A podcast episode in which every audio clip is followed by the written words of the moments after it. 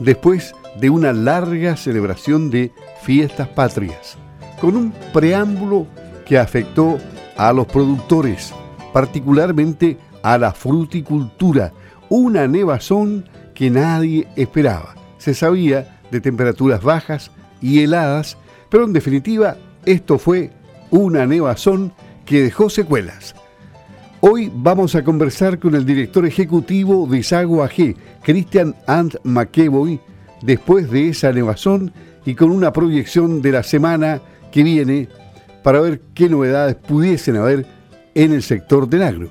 Muy buenos días, ¿cómo está? Muy buenos días, don Luis. Bien acontecida estuvo la, semana, antes de entrar en, materia de lo que ha pasado en el acontecer gremial y del campo. Eh, realmente felicitar la, el retorno, digamos, de las tradiciones después de, una pandemia en la cual pudimos celebrar de alguna manera mucho más íntima el, 18 de septiembre, pero esto ya tomó un, un cauce de normalidad y, vimos cómo fundamentalmente las tradiciones del campo eh, se vuelcan, digamos, en, este acto cívico de celebrar ¿ah? eh, eh, el cumpleaños de la patria. realmente ha dejado bonitas imágenes el retornar, digamos, a, la celebración como, como corresponde. Así que muy bien por, por esa celebración que hemos tenido eh, este 18 de septiembre. Entrando ya en materia, efectivamente ocurrió un hecho complejo para la fruticultura, particularmente para la producción eh, de cereza. Recordemos que la, producción de cereza en, eh, en estas latitudes, ¿no es cierto?, se, se hace en base a cierta infraestructura, como techos, ¿no es cierto?, para protegerla de las lluvias fundamentalmente. Y efectivamente, hace muchos años que no teníamos una nevazón, pero ya eh, los registros históricos hablan del mes de septiembre, y hay, hay varios septiembre en que esta situación ha ocurrido, pero recordamos una de 1956, ¿no es cierto?, donde aparece en los registros históricos toda la plaza de Osorno cubierta de, nieve. Y, esta vez no, no fue distinto.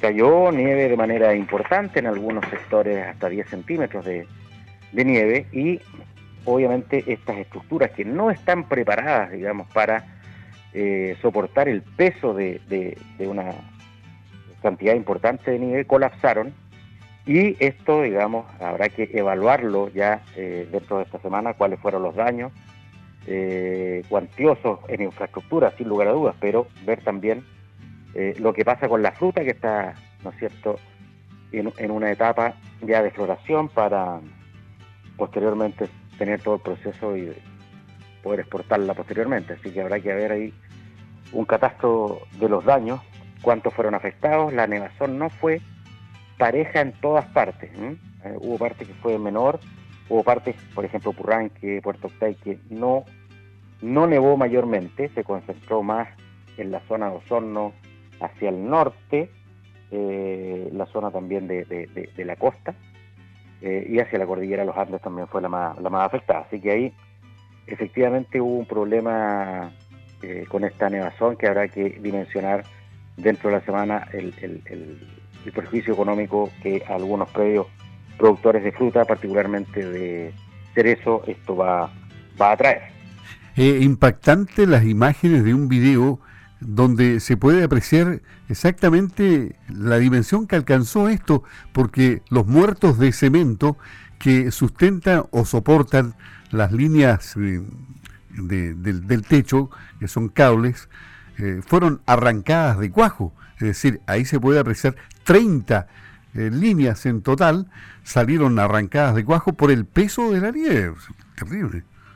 Absolutamente, absolutamente. Eso, si bien es cierto, eh, tenemos un cambio climático evidente que ha ido haciendo que las temperaturas se vayan elevando y que tengamos eh, situaciones, ¿no es cierto?, más cálidas en verano, pero son más extremas en invierno también. Y recordemos que esta es una zona en la cual eh, es poco ocasional que caiga nieve, pero, pero cae históricamente y, no escapamos este año de este fenómeno. Por lo tanto, habrá que ver de qué manera nos precavemos, porque esto pueden pasar 5 años, 10 años, 20 años más o, un año más y volver a tener el mismo episodio. Entonces habrá que tomar las precauciones del caso o tomar los seguros del caso para eh, este evento climático tan importante.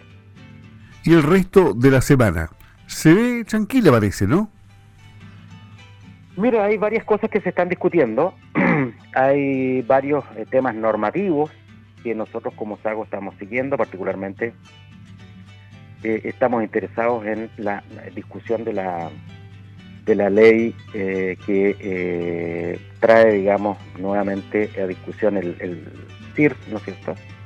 Este sistema de incentivo a la fertilización de suelos degradados, ¿no es cierto? Recuperación de suelos degradados eh, hay temas también eh, que ver, digamos, eh, la ley de riego también que se está discutiendo. Todas tenemos, ¿no es cierto?, una prórroga de hasta un año, pero se empieza a ver también la ley de presupuesto, ¿ah? que se discute ahora en, septiembre, y ahí va a haber seguramente una discusión acalorada sobre estos temas, ya que en el último año se ha ido restringiendo, ¿no es cierto?, las partidas presupuestarias para, para estos eh, programas que son tan importantes para, para el agro y como estamos hablando de, prórrogas, ¿no tienen que estar reflejados esos, esos dineros en la ley de presupuesto hasta que exista una nueva ley que esperamos que esa tramitación eh, pueda llevarse a cabo eh, dentro de estos meses y llegar a buen puerto para tener nuevamente una ley por unos 10, 12 años más digamos, y eh, de esa manera traer una cierta certeza de esta política que ha sido particularmente la, la, ley de recuperación de suelos degradados, eh, beneficiosa, digamos, para muchos agricultores y particularmente para el suelo. Recordemos que esto es una ley que no busca particularmente beneficiar, digamos, directamente a una persona en particular, sino que es una política pública que restaura la fertilidad del suelo y esta fertilidad a su vez tiene una serie de ventajas tanto productivas como eh, medioambientales, ya que mejora la cobertura vegetal, protege de la erosión de los, suelos. Así que ahí vamos a estar atentos a estas discusiones. También hay eh, efectivamente esta ley de los animales sintientes que estamos eh, viendo, ¿no es cierto?, cómo va la discusión y en qué momento nosotros podríamos efectivamente tener que eh, intervenir en, en la Cámara. También hay noticias preocupantes como grupos radicales, yo diría de carácter terrorista. Vimos las noticias como quemaron eh, varios camiones y local de, de, carnes, digamos, eh, arrogándose banderas animalistas que yo considero netamente terroristas, digamos, en las noticias que, que vimos. Así que es preocupante, se viene una semana como siempre en el agro, eh, cargada de novedades.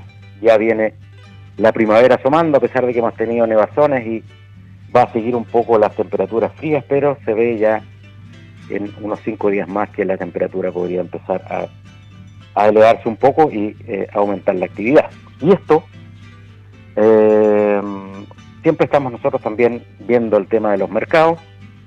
Ahí estábamos siguiendo el tema de los lácteos eh, habíamos estado con cinco remates de Fonterra a la baja, pero nos sorprendió el 6 de septiembre, ¿no es cierto?, con un casi 5% de aumento en el precio. Así que eso es una buena noticia para los productores de leche.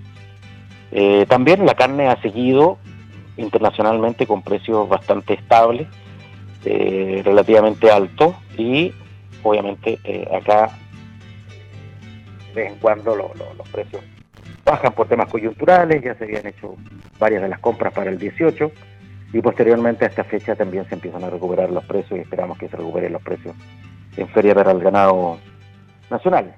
Noticias no tan buenas en el espectro de los fertilizantes, hemos visto cómo la uria que rozó por algún minuto los 500 dólares la tonelada, hoy día ya ha seguido empinando casi llegando a los 700, 680, 90, eso es una situación preocupante y también los precios de los granos que exhiben, ¿no es cierto?, un comportamiento dejando de, caer ya hace algunas semanas y tendiendo al alza tanto el maíz, el trigo, la avena también ha ido un poquito al alza. Así que ahí tenemos un poquito el, el termómetro de cómo han ido los commodities eh, en el ámbito internacional. Muy bien, le agradecemos a Cristian Ann McEvoy, director ejecutivo de Sago AG el conversar nuevamente con Campo al Día, como cada semana, para tomarle la temperatura al agro. Muchas gracias. Buen día y buena semana, don Cristian. Que tenga una muy buena semana igual, don Luis.